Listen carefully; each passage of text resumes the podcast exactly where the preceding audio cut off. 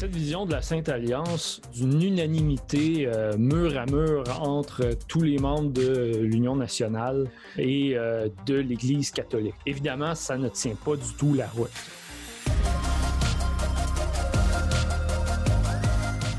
Bonjour et bienvenue à Parésia, votre balado qui prend le temps de penser.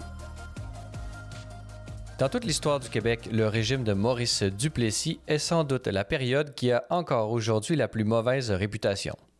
Bien que les historiens aient depuis fort longtemps remis les pendules à l'heure en distinguant le vrai du faux, les approximations des faits véridiques, bref, en séparant la mythologie de l'histoire, la déconstruction du mythe de la Grande Noirceur a encore aujourd'hui bien du mal à toucher la culture populaire.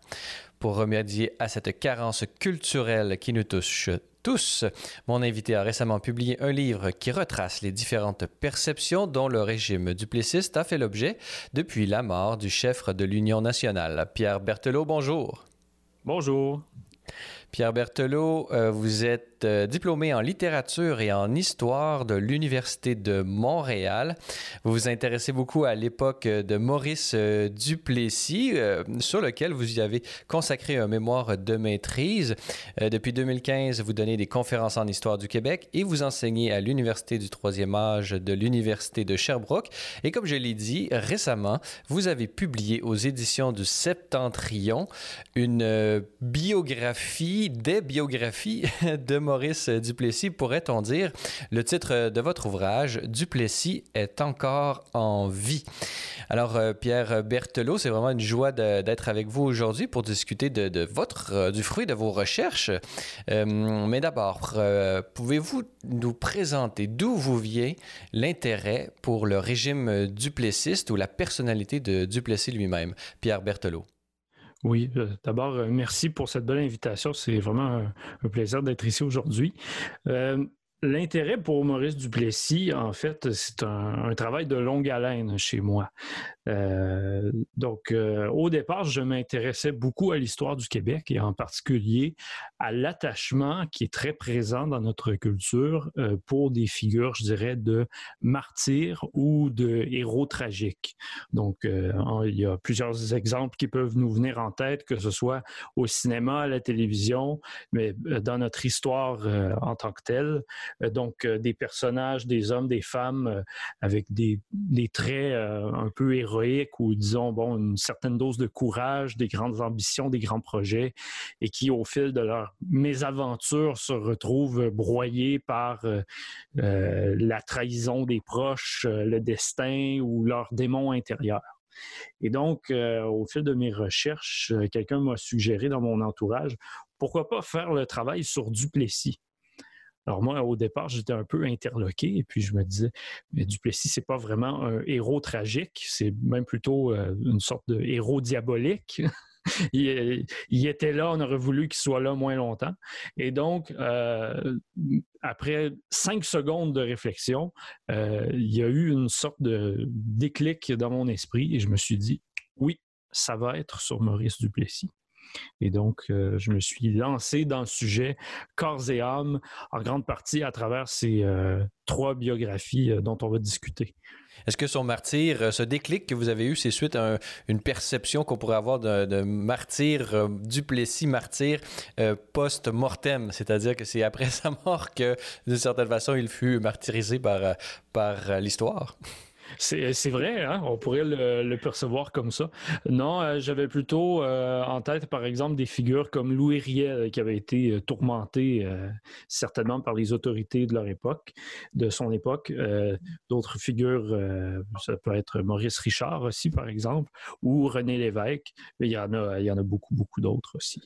Bon, dans ce livre, ce qui est, intéressant, c'est que euh, vous n'offrez pas une biographie euh, directe, pourrait-on dire, mais vous faites une analyse des différentes biographies euh, qui ont été écrites et ont été écrites sur Duplessis, notamment celle de Robert Rumilly, la volumineuse biographie de cet historien, celle de Conrad Black et la perception qu'a eu vraiment un cinéaste important de chez nous, qui est Denis Arcan.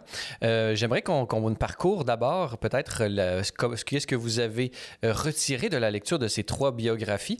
mais parlez-nous d'abord justement de celle de Robert Rumilly. Mais avant d'entrer dans sa vision de Duplessis, parlez-nous de cet historien peut-être de moins en moins connu qui a laissé une trace importante dans l'historiographie québécoise, mais aujourd'hui peut-être moins bien connu. Il y a une rue qui lui est dédiée à Québec. quand on prend l'autoroute Laurentienne, on voit très bien euh, sortir Robert Rumilly, mais c'est peut-être la dernière, euh, disons, référence toponymique à laquelle on est habitué de voir. Qui est Robert Rumilly, ce, lui qui a écrit euh, la première biographie de Maurice Duplessis, Pierre Berthelot? Oui, euh, si ça peut aider un peu les, gens qui nous écoutent, euh, c'est vrai qu'il y a un aspect biographique qui est très présent dans mon livre. Je dirais que c'est plutôt une étude historiographique. Donc, comment l'histoire s'est écrite, en fait. Comment l'histoire de comment on a écrit l'histoire, si on veut. donc, euh, mais pour répondre à votre question, donc sur Robert Rumilly, qui est un personnage extrêmement intéressant. Euh, à mon avis, c'est une sorte de personnage de roman en tant que tel. Euh, Robert Rumilly qui a une vie extrêmement euh, tumultueuse. Donc, c'est un homme qui est né en 1897 dans une famille française. il est né en Martinique, à Fort-de-France.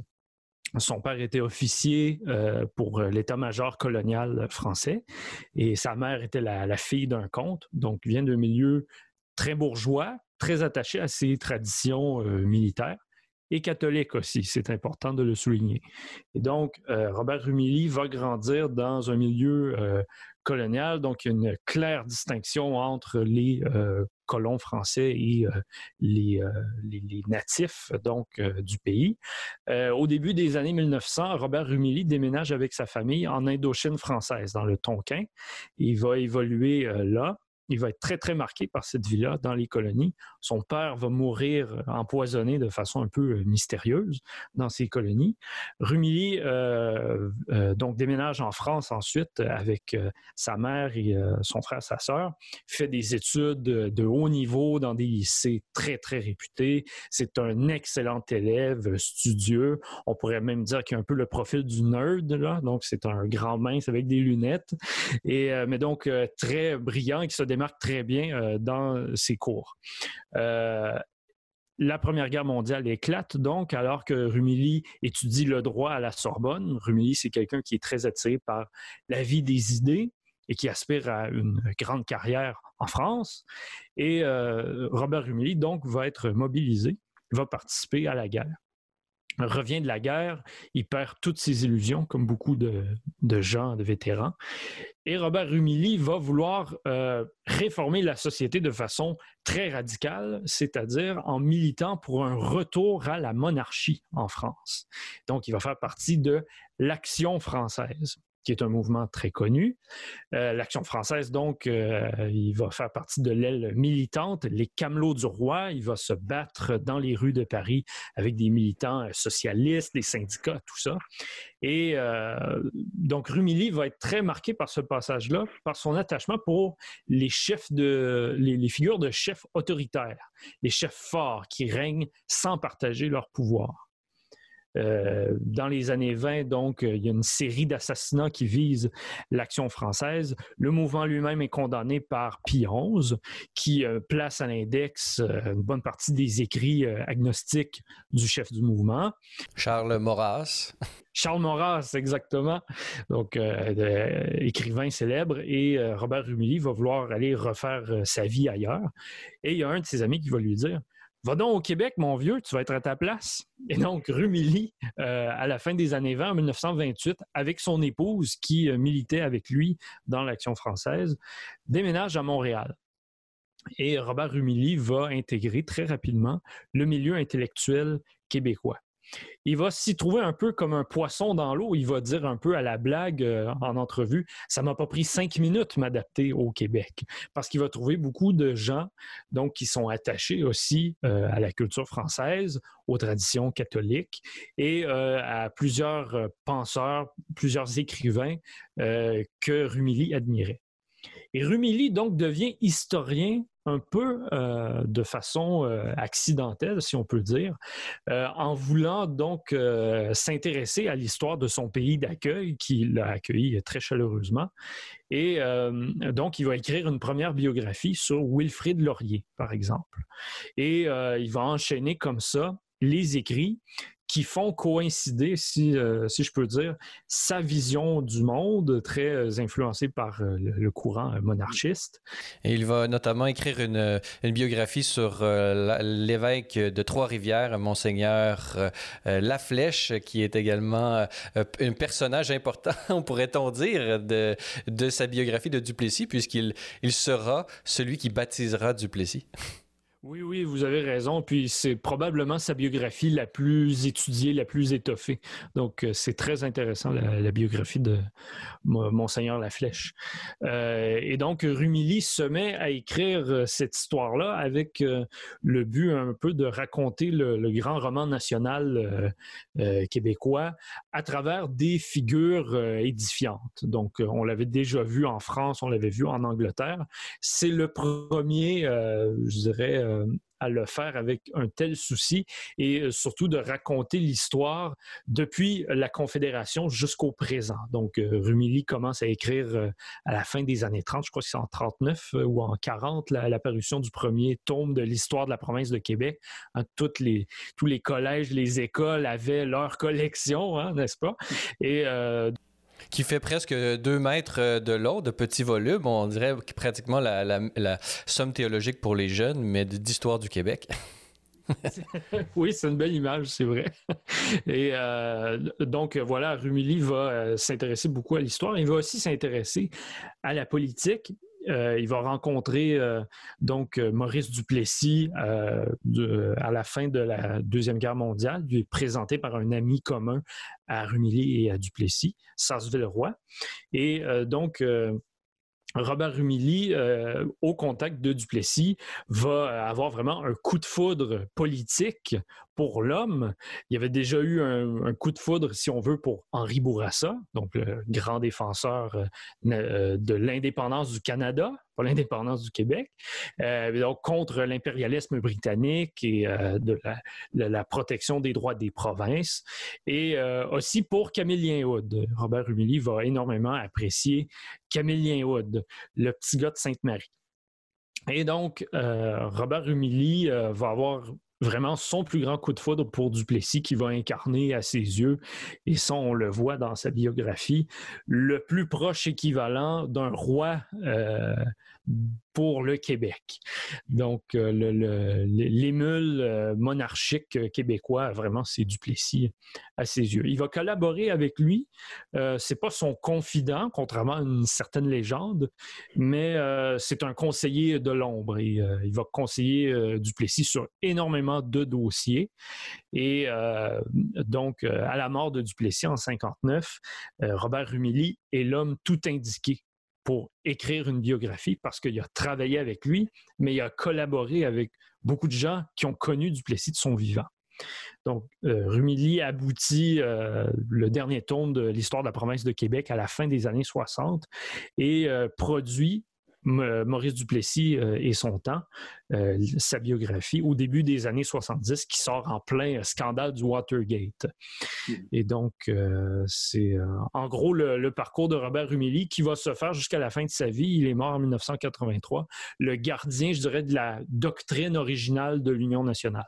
Et comme vous l'avez mentionné, bon, il va se mettre à la rédaction euh, de la biographie de Duplessis, qui, qui, est encore euh, vraiment euh, une référence en la matière pour connaître Duplessis et son temps, comme le dit son titre.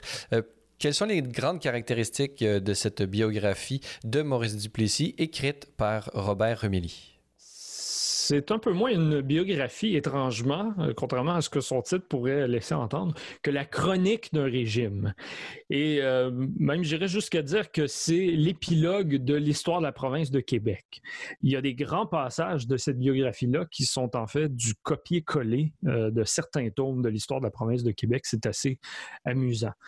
mais donc, Maurice Duplessis, en tant que tel, apparaît comme une figure qui était un homme coulé d'un métal qui ne pouvait que devenir premier ministre du Québec.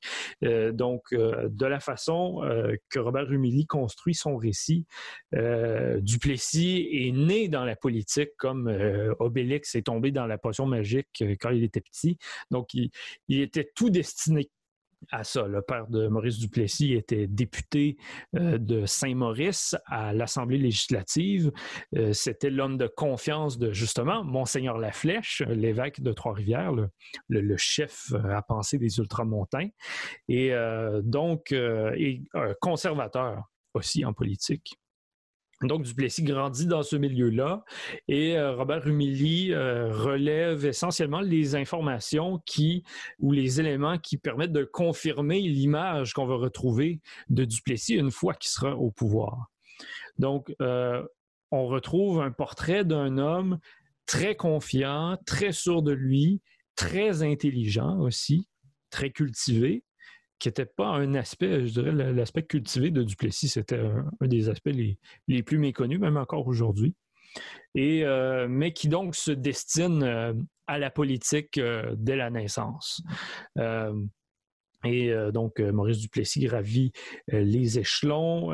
il finit par devenir député en 1927. même Robert Humilly va citer une déclaration de Louis-Alexandre Tachereau qui disait, après avoir vu le, discours inaugural de, Duplessis, l'avoir écouté, qui va dire dans son entourage Surveillez bien ce jeune homme, il ira loin.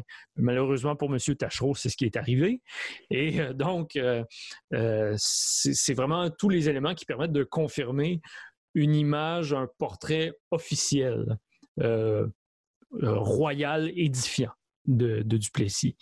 Donc, pour les qualités humaines, je dirais, les, failles humaines, les doutes que Maurice Duplessis a eu certainement, parce que c'était un être de devoir, mais c'était aussi un être de chair, euh, on les retrouve assez peu, tout comme aussi les abus commis par le régime. C'est presque une agiographie euh, de, Maurice euh, Duplessis, mais qui correspond pour euh, cette, cette chronique de du régime de Duplessis, écrite par Robert Humilly, correspond à euh, la popularité euh, qu'avait Maurice Duplessis au moment, où il meurt. Euh, vous relatez, par exemple, l'immensité, la l'aspect grandiose des funérailles de, Maurice Duplessis. Seriez-vous prêt à dire, à faire une correspondance entre la biographie de Maurice Duplessis écrite par Robert Mully et disons, l'atmosphère et la réputation dont jouissait le premier ministre du Québec au moment de sa mort? Entre euh, la publication, de... oui, ça, pourrait être intéressant. Euh, je crois qu'au moment de la publication euh, de Robert Humilly, Duplessis, sa réputation était quand même faite, sa réputation, sa légende noire, je dirais. Donc, qui donc cherchait à tout prix à enterrer justement à quel point une grande partie de la population québécoise avait aimé profondément Maurice Duplessis et s'était reconnu dans son parti. Un deuxième euh, biographe de Duplessis, c'est euh, Conrad Black, euh, sœur Black, comme pour les intimes. Pouvez-vous nous parler un peu brièvement de, ce personnage et pourquoi s'est-il intéressé à Duplessis et les différentes caractéristiques de sa biographie? Oui, donc Conrad Black qui pour nous, euh, plus récemment, euh, s'est fait connaître surtout par ses déboires judiciaires. Hein. Il, s'est fait inculper pour euh, fraude et donc a fait de la prison aux États-Unis. Mais donc, avant de devenir un grand magnat de la presse et donc d'être inculpé, Conrad Black, c'est donc quelqu'un qui est né en 1944 il est né à Montréal, euh, Conrad Black, malgré qu'il va faire euh, la plus grande partie de sa vie ben, euh, en Ontario et à l'étranger.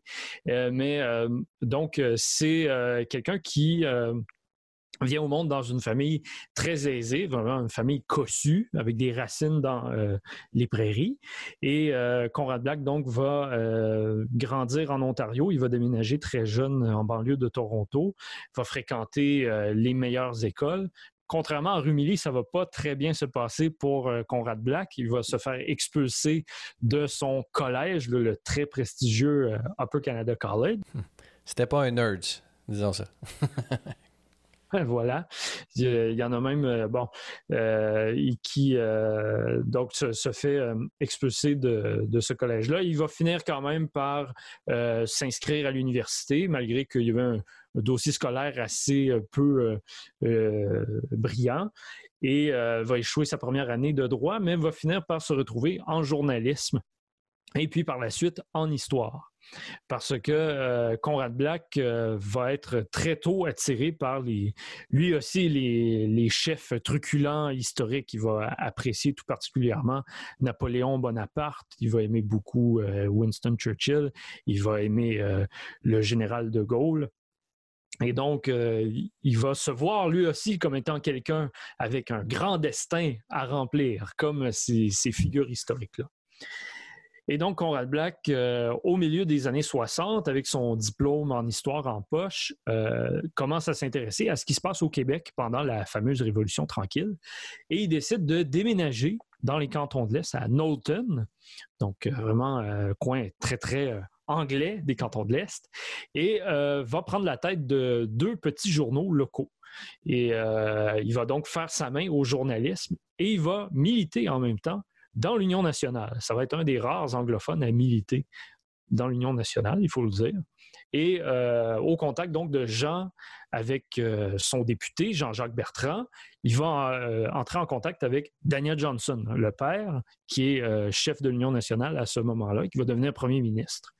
Et Conrad Black, donc, va poser toutes sortes de questions, à savoir d'où vient Daniel Johnson, et il va entendre parler de Duplessis. Et pour Conrad Black, comme pour la plupart des Canadiens anglais de l'époque, ne vivant pas au Québec, euh, Maurice Duplessis, c'est un peu la version locale d'Adolf Hitler. Hein, on ne s'y trompe pas. Donc, c'était avec cette image caricaturale-là qui va arriver et Daniel Johnson va lui faire comprendre non, non, non, vous vous trompez tout à fait. Et va lui présenter Duplessis qui, au contraire, avait tout pour plaire à Conrad Black. Et donc, Conrad Black va lui aussi, comme Robert Rumi, avoir un coup de cœur pour Maurice Duplessis. Euh, au début des années 70, Conrad Black entame des histoires, des études en histoire, dis-je, et euh, il va rencontrer Robert Humilly, euh, pendant un colloque qui va être le seul autre que lui dans l'audience à applaudir euh, la défense de Maurice Duplessis face aux intellectuels qui étaient là qui n'avaient pas beaucoup de bonnes choses à dire sur euh, le premier ministre.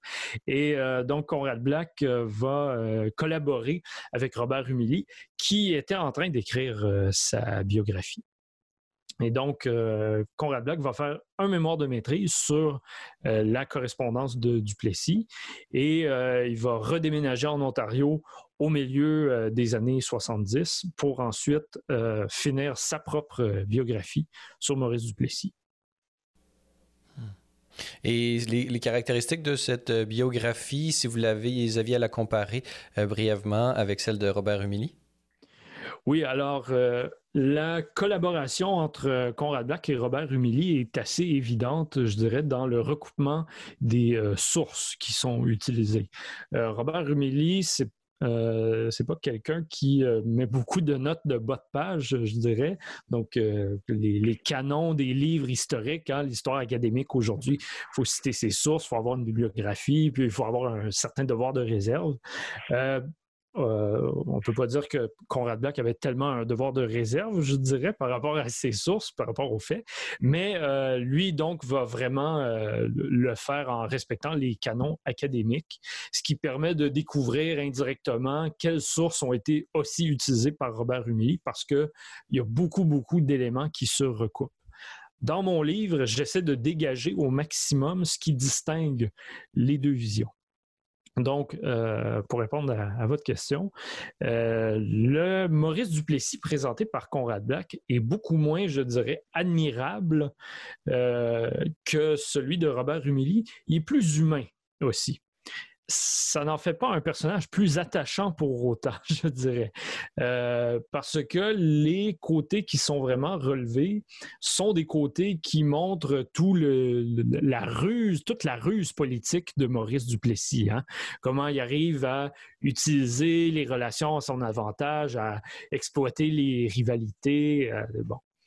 Et donc, euh, c'est ce côté-là. C'est le Maurice Duplessis espiègle, qui a l'humour euh, euh, qui est très taquin, qui a la blague bien virile, qui fait des mauvais coups quand il était étudiant. Et donc, bon, pas tellement l'image de, de, bons catholiques respectueux de l'autorité. Au contraire, il y a même des choses qui sont assez déplaisantes quand on, regarde les choses qui se disaient dans le dos de certains évêques. Mais euh, une chose qui unit euh, les, deux, euh, les deux biographies, je dirais, c'est cette image bien répandue dans la culture populaire qui est justement que, puis ça, on, va peut-être pouvoir reparler plus tard, que l'Église catholique et que l'Union nationale ne faisaient qu'un, ne parlaient que d'une seule voix ce qui est évidemment euh, faux. Mais euh, ce qu'on retrouve dans la biographie de Robert Rumilly puis de Conrad Black, euh, c'est l'utilisation de certaines lettres, de certaines déclarations de certains évêques dont Maurice Duplessis va se servir pour faire de la politique pour euh, dire, ben, vous voyez, euh, l'Église n'a aucun problème à ce que l'Union nationale nomine des gens qu'elle juge compétents. Donc, pour justifier un peu ces nominations partisanes. Euh, ben, ce qui est évidemment faux, l'Église catholique, tous les, les, hommes, les femmes qui la composaient n'avaient pas qu'une opinion sur la politique. Il n'y a, pas d'unanimité. Et même bien après l'époque de Duplessis, on, a vu euh, des débats même entre le Parti québécois et le Parti libéral, donc euh, qui, s'accusaient mutuellement de ne pas avoir de, diviser euh, les, catholiques entre eux. Et donc, ça, c'est une caractéristique qui revient. Je dirais que le regard de Conrad Black, donc, est on peut dire plus cynique, mais je dirais qu'il euh, s'intéresse beaucoup à l'aspect machiavélique euh, de Duplessis, qui aime bien le pouvoir et qui aime bien les avantages que lui donne son pouvoir pour euh, influencer la société et se maintenir en haut la troisième personne qui retrace et qui offre un regard sur Maurice Duplessis que vous avez analysé, euh, Pierre Berthelot, c'est l'œuvre de Denis Arcan. Il a travaillé sur Maurice Duplessis euh, et à son adaptation sur le petit écran. Alors, pouvez-vous nous parler euh, de Denis Arcan? Qu'est-ce qui l'a porté à, s'intéresser à la figure de Maurice Duplessis et que doit-on retenir de, cette œuvre euh, de, télévision sur Maurice Duplessis? Oui, donc euh, Denis Arcan, euh, qui est né dans la très belle région euh, de Portneuf, à Deschambault, très beau village, en 1941, dans une famille de, pilotes maritimes. Denis Arcan, qui donc une vision qu'on qualifie aujourd'hui de cynique, moi je dirais plutôt une vision désenchantée du monde, un peu, qui n'est pas idéaliste sur la nature humaine, mais donc qui grandi dans ce, Québec des années 40 et 50, euh, qui est dans une famille donc où euh, on a une très haute opinion de la, culture puis de la musique, du cinéma, tout ça. Et ben, en fait, on regardait le cinéma d'assez haut. Ses, parents vont, vont, être des gens qui méprisent le cinéma, en fait. Ça, c'est surprenant. Mais Denis Arcand, c'est quelqu'un qui va être marqué très tôt par la vision du monde euh, caractérisée par sa mère. La mère de Denis Arcan, durant sa jeunesse, avait voulu euh, devenir carmélite. Ça, c'est intéressant à relever. Et donc, euh, pour cause de maladies un peu mystérieuses, elle va renoncer à sa vocation pour épouser un homme au lieu d'épouser Dieu. Et donc, euh, Denis Arcand disait dans, ses souvenirs, par exemple, euh, s'il voulait aller manger euh, un samedi avec une amie, sa mère lui disait, et, puis il voulait demander la permission à sa mère, sa mère lui disait Ah, ben, on verra si on est encore là samedi. C'est Dieu qui décide quand est-ce qu'on revient à lui. Donc, c'est pas une vision très, très, joyeuse de la vie, on va dire. C'est pas très rassurant.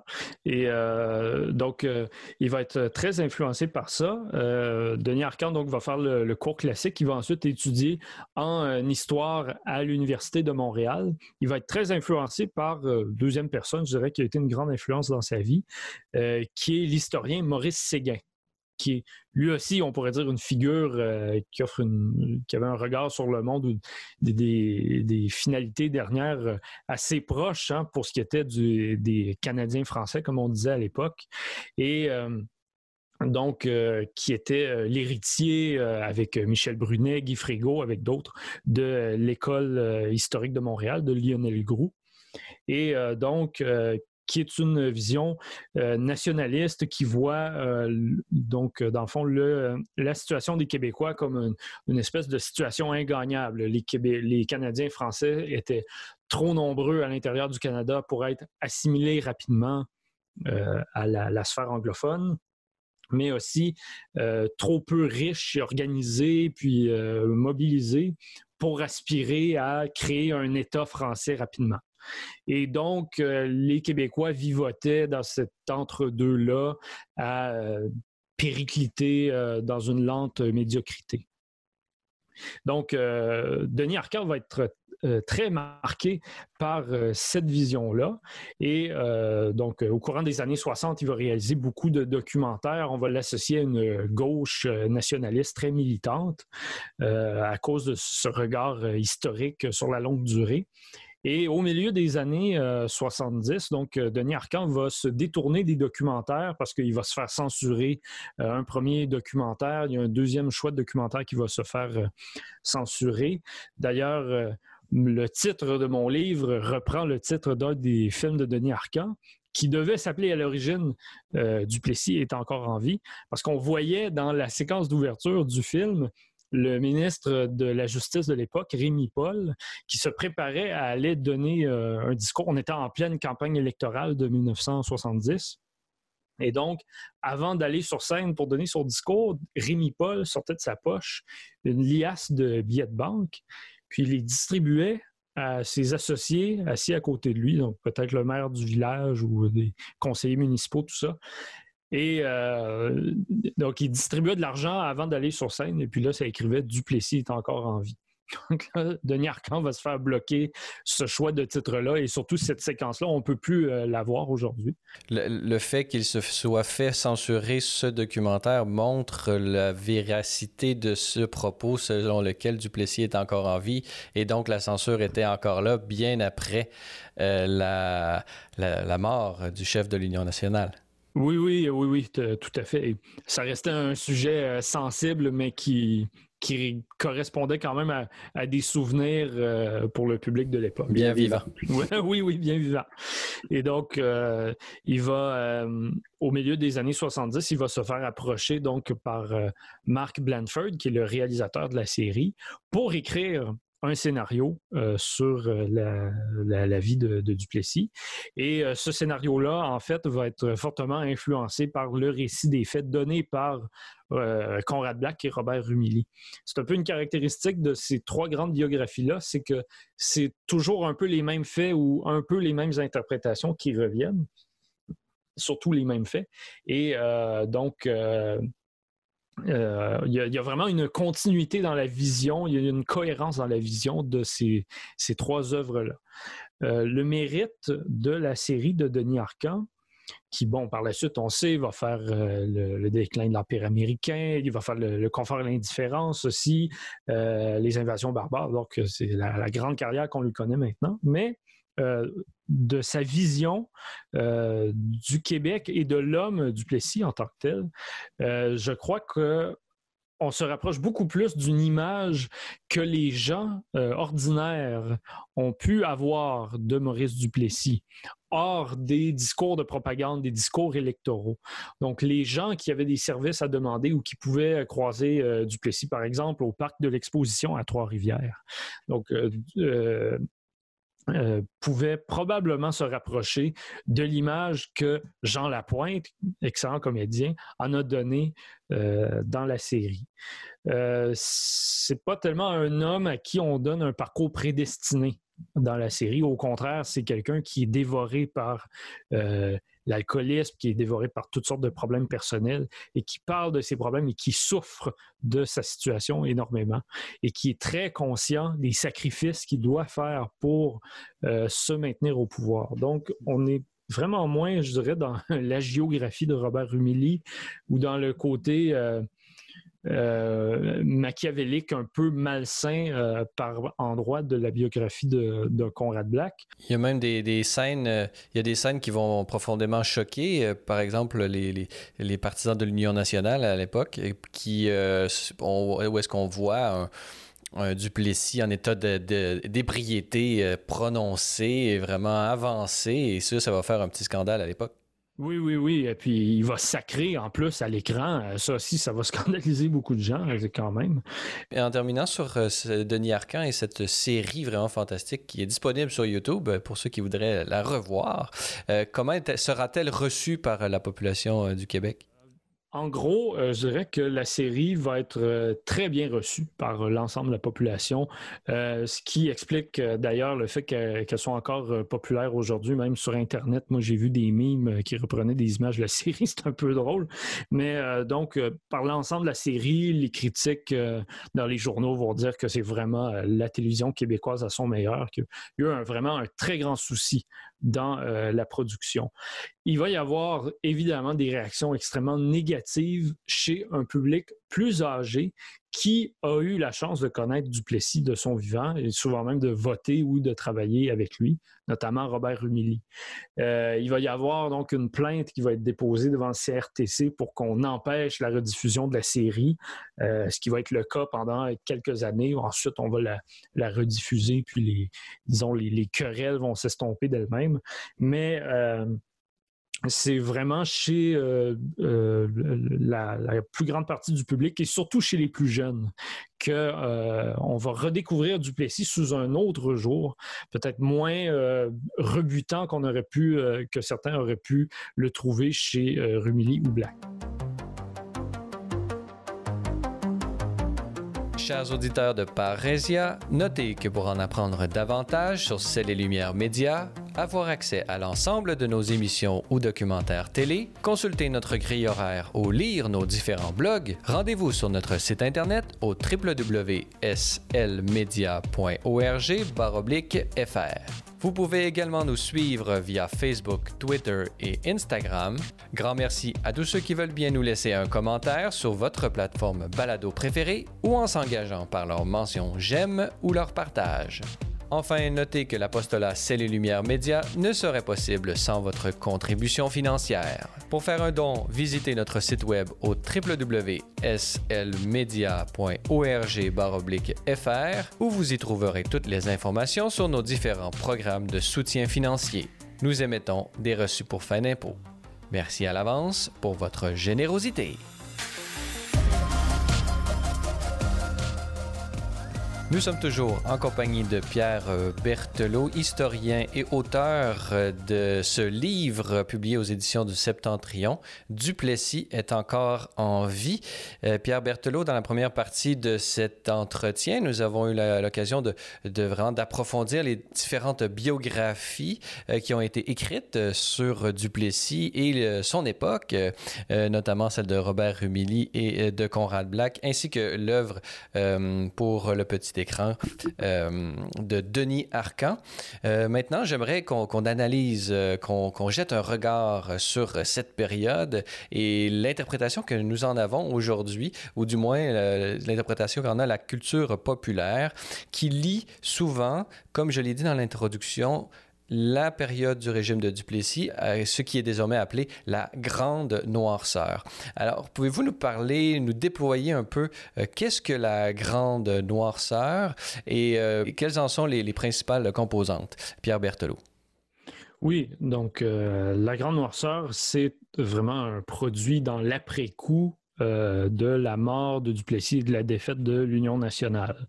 Donc, euh, il n'y a personne qui euh, se disait dans les années 50, nous vivons dans la grande noirceur, un peu de la même façon que personne au Moyen Âge ne disait, nous vivons au Moyen Âge. C'est une construction dans l'après-coup. Ce qui caractérise donc la grande noirceur, c'est l'idée qu'il y avait une sorte de triumvirat oppressant, archi-conservateur, réactionnaire, qui étouffait le développement de la société québécoise. donc, ce triumvirat-là était composé, bien sûr, de l'Union nationale, surtout Maurice Duplessis, qui incarnait tout le gouvernement, toute la politique même, l'Église catholique et euh, les grandes entreprises canadiennes, anglaises, euh, étrangères. Ce triumvirat-là, donc, empêchait euh, les jeunes Québécois qui étaient plus instruits, statistiquement plus instruits, mais bon, pour les rares chanceux qui pouvaient faire des cours à l'université, se retrouvaient prisonniers de structures ou de mentalités qui euh, offrait des solutions qui ne convenaient plus du tout euh, aux problèmes puis aux, préoccupations euh, du présent. Ce qui va créer bon, tout un affrontement, par exemple, avec les, personnalistes et d'autres branches de la religion catholique durant cette période-là. C'est euh, des gens qui euh, ne pourront pas se trouver d'emploi, par exemple, dans la fonction publique québécoise, qui va être sous-développée à cause de euh, justement des pratiques de l'Union nationale, qui étaient des pratiques héritées du Parti libéral aussi. des gens qui ne pourront pas se trouver des emplois comme cadres dans les entreprises, qui vont être relégués à des postes subalternes ou qui ne se feront pas reconnaître leur formation parce que leur formation venait d'écoles ou d'universités de langue française et non pas de langue anglaise, qui de toute façon, les universités anglaises n'acceptaient pas des étudiants euh, de langue française. Donc, c'est tout un ensemble de blocages aussi euh, au niveau, euh, au niveau euh, social. Il y avait tout de même des discours de certains évêques ou des discours officiels du gouvernement et donc qui s'appropriaient tous les, mérites des, des, progrès technologiques, des progrès sociaux, mais qui tout de même continuaient à entretenir des structures que de plus en plus de jeunes, de plus en plus de familles considéraient comme étant dépassés pour leurs besoins. Il va y avoir toute la querelle, par exemple, autour de la création du ministère du bien-être social et de la jeunesse qui va euh, donc enlever une bonne partie de euh, euh, en, éducation aux évêques. Donc, c'est un ensemble de crispations qui va couver durant les années 40 et 50 et qui va mener donc euh, c'est une victoire surprise, hein, la, victoire du Parti libéral en, 1960. On la présente souvent comme étant inévitable, puis même l'Union nationale a été effacée complètement de l'histoire à partir de ce moment-là. C'est pas vrai du tout. Dans votre livre, vous manifestez la lente disparition de l'Union nationale qui est liée à vraiment un concours de circonstances qui a vu plusieurs de ses chefs mourir un après l'autre. Et donc, c'est sûr que peut-être que ça a pu frapper l'imaginaire. Mais j'aimerais qu'on s'adresse euh, sur, euh, parmi ce, triumvirat qui a créé beaucoup de frustration chez une certaine jeunesse à l'époque, comme vous le dites. on a souvent présenté euh, le lien entre l'Église catholique et l'Union euh, nationale comme étant une sainte alliance. Euh, pouvez-vous nous, nous, la présenter, cette sainte alliance, et est-ce que cette vision résiste à l'analyse historique, selon vous, Pierre Berthelot? Cette vision de la Sainte Alliance, euh, telle qu'on la retrouve, je dirais, dans la culture populaire, c'est vraiment euh, d'une Sainte Alliance, je dirais, d'une unanimité euh, mur à mur entre tous les membres de l'Union nationale et de l'Église catholique. Évidemment, ça ne tient pas du tout la route. Euh, tous les évêques n'arrivaient pas en chair le dimanche pour dire euh, euh, Oubliez pas, c'est l'Union nationale qui vous a donné votre école ou votre hôpital ou bon. Évidemment que non.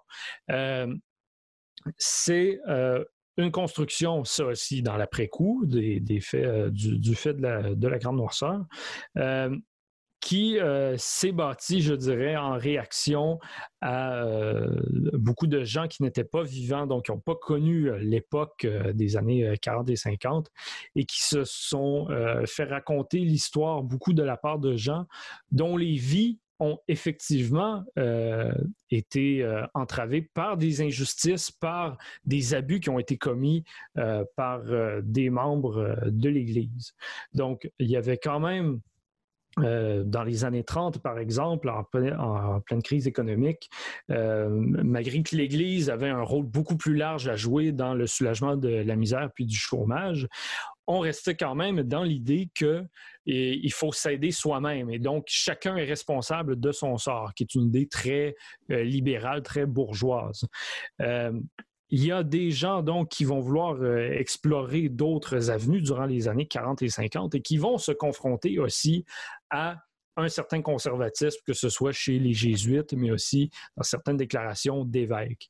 Et euh, qui donc, une fois qu'eux vont prendre les leviers de commande de la société dans les années 60 et 70 pour construire des, des structures plus modernes, notamment le ministère de l'Éducation, mais un système de santé publique aussi. On, oublie souvent cet aspect-là.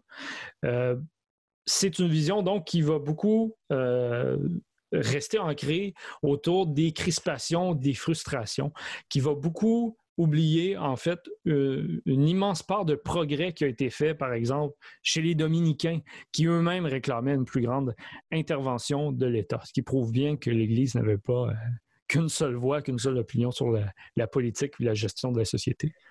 Donc la grande erreur, c'est vraiment de cette perception d'une Église un peu monolithique qui était euh, d'une seule voix derrière le gouvernement de Duplessis. On pourrait rétablir euh, une vision plus, euh, disons, rationnelle de cette période en complexifiant un peu le portrait pour qu'il manifeste comment des catholiques étaient présents dans, dans toutes les tendances de l'époque avant et après. Euh, c'est ce que je retiens de votre réponse, Pierre Berthelot. Euh, justement, de cette euh, histoire, on a souvent opposé ou, disons, présenté l'histoire des historiens et l'histoire populaire et culturelle, telle qu'on la retrouve notamment dans les pièces de théâtre, dans, le cinéma et tout ça, comme étant sous, parfois deux, deux solitudes, c'est-à-dire que on, on essayait de garder une impression générale, euh, souvent un peu grossière euh, d'une époque, tandis que les historiens, eux, étaient capables de faire les distinctions, un peu comme euh, nous venons de faire ensemble. Pourquoi, selon vous, cette histoire des historiens plus nuancée n'arrive-t-elle pas aujourd'hui, plusieurs années, plus de 50 ans plus tard, à imprégner la culture populaire, selon vous? Je crois que euh, d'abord, il y a eu un problème d'accès aux archives durant de très longues années. Dans le cas de Maurice Duplessis, euh, je parlais des archives de l'Église catholique ensuite. Dans le cas de Maurice Duplessis, les euh, archives ont été fermées à toute fin pratique à tout le monde qui voulait travailler sur le premier ministre. Ils ont été fermées à tout le monde sauf euh, deux personnes, Robert Rumilly et Conrad Black. Et euh, malheureusement, il y a une très, très grande partie des archives qui ont été détruites au fil du temps notamment par euh, Auréa Cloutier, donc euh, l'ancienne secrétaire de Maurice Duplessis, notamment toute la correspondance amoureuse de Maurice Duplessis, donc qui était assez volumineuse. Mais donc, du fait de ne pas pouvoir accéder à ces archives-là et de devoir se référer constamment à des sources indirectes, les journaux, des témoignages ou disons des éléments qui avaient déjà été traités par des historiens, et du fait de travailler aussi, je dirais, euh, bon, les, historiens, on, peut avoir tendance à les regarder comme des gens qui ont la, science infuse ou des gens, des, petits malins qui, ont tout compris.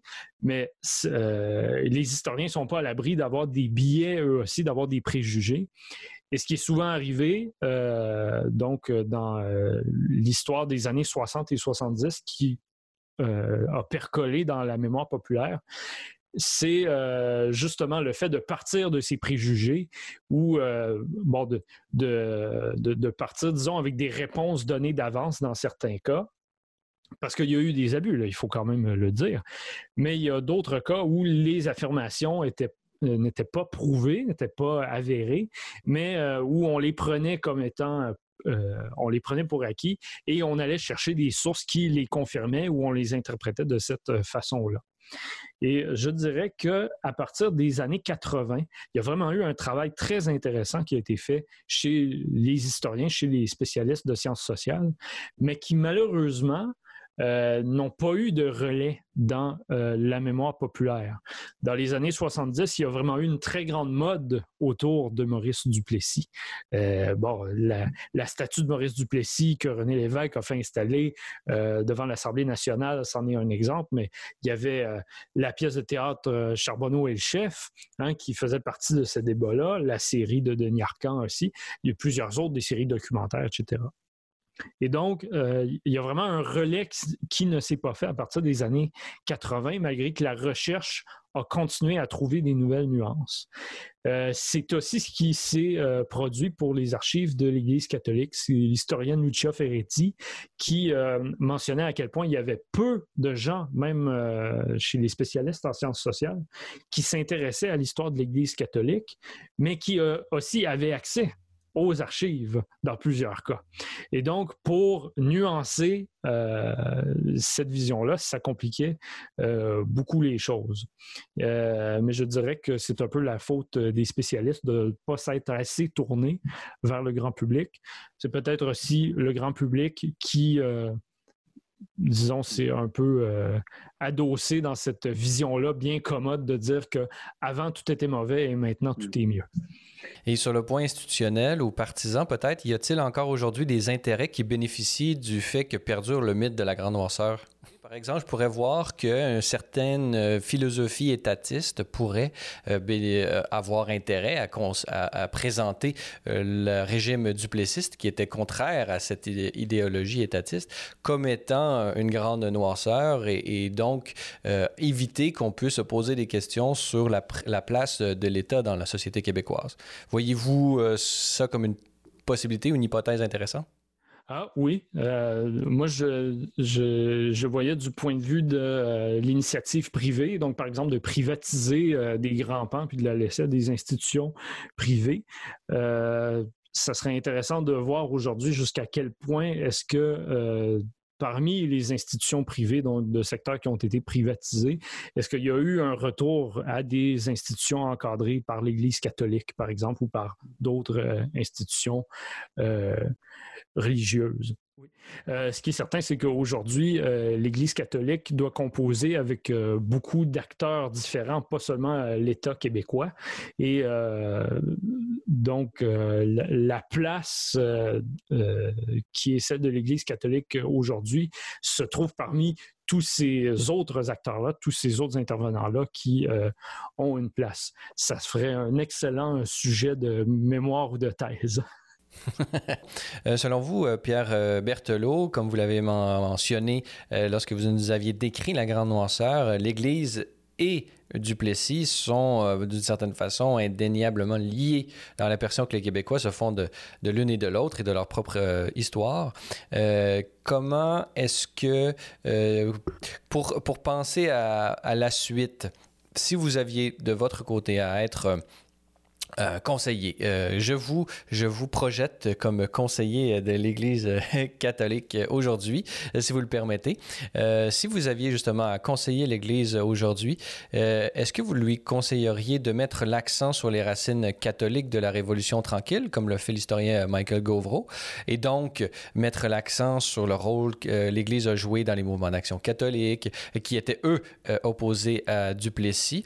On peut penser à Cité libre ou Georges la, figure de Georges-Henri Lévesque et l'école des sciences sociales de l'Université Laval, ou euh, devrions-nous pas, euh, ou est-ce que l'Église ne devrait pas au contraire manifester comment cette, entre guillemets, sainte alliance était une voie possible selon les critères euh, de la respectabilité politique de l'époque et, en essayant de justifier un peu les choix épiscopaux qui ont été faits en faveur de Duplessis? Laquelle de ces deux visions conseilleriez-vous à l'Église pour rétablir un peu sa présence euh, et la voix des évêques dans la sphère publique. Pierre Berthelot.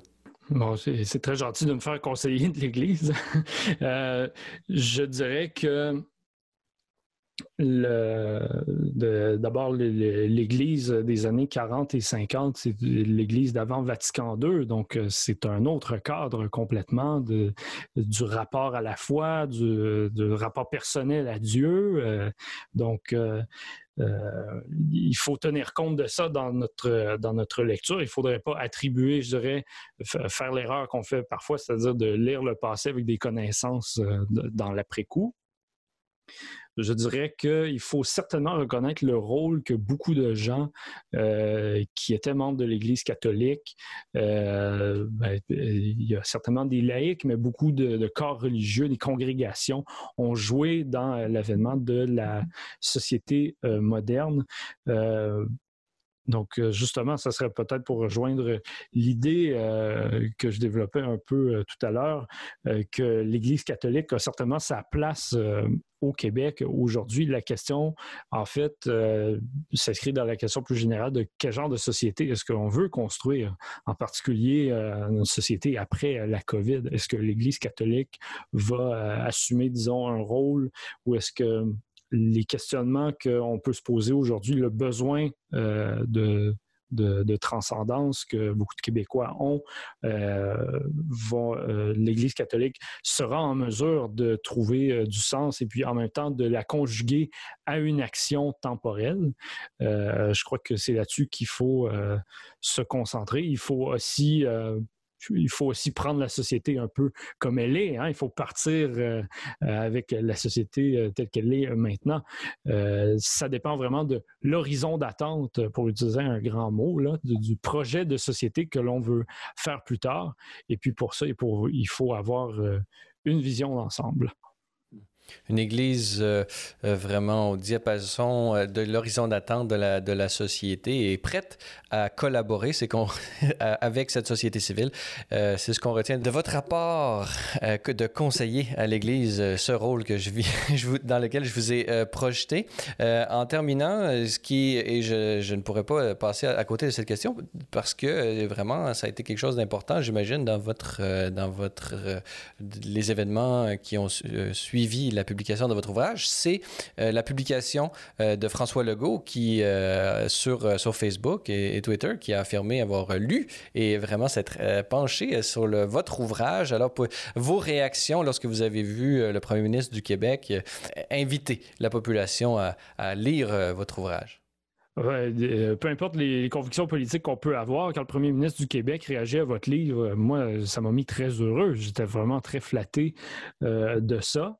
Et ben, je suis évidemment très content de la, visibilité que ça a pu donner. Plus il y a de gens qui vont lire le livre et se poser des questions sur notre passé, ben, c'est tant mieux. On va espérer que François Legault n'a pas seulement lu pour, euh, disons, se donner une bonne image. On va espérer que les réflexions qu'il y a dans le livre vont l'influencer dans le bon sens aussi. Oui, puisque dans votre relecture euh, que vous faites, vous vous rendez jusqu'à l'histoire euh, contemporaine vraiment et euh, certains liens qui ont été faits entre Duplessis et le chef de, la coalition Avenir Québec, mais également de la création elle-même de la coalition Avenir Québec, qui peut-être a des liens à faire avec l'union qui avait été faite entre l'ALN et le Parti conservateur. Et donc, vous faites un peu des, des parallèles entre les deux. Pouvez-vous nous le déployer? Oui, oui, ben, c'est vrai. Puis c'est naturel de vouloir faire un rapprochement entre euh, la CAC et l'Union nationale. Euh, j'en avais parlé un peu euh, au rendez-vous d'histoire de Québec au mois d'août l'an dernier.